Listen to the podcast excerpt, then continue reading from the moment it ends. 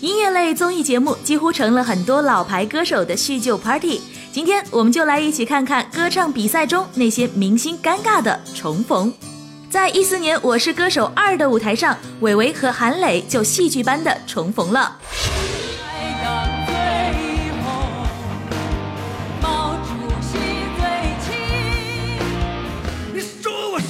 上最坚强，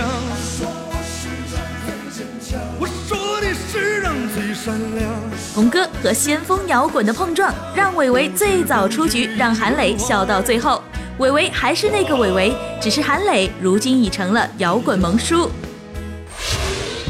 同为选手重逢并不算尴尬，更尴尬的是当年你我平起平坐，而今你却是评委，而我依旧是选手。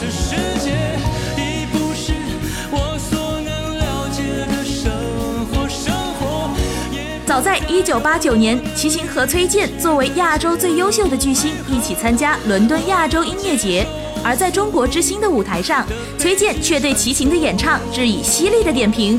有些瑕疵是因为你的嗓子可能你们还没有完全恢复，还有一些瑕疵是因为你更重感情了，而没有更重音乐。这样的身份转换，大伙看了心里都会有些冒冷汗吧。再来看看台下的好朋友，台上却是火药味。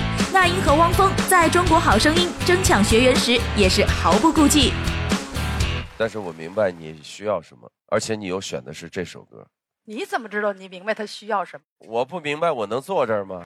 有人说这些情节都是编剧的创作，好吧，就算是安排好的情节，大家不也都过了一把八卦的瘾吗？My FM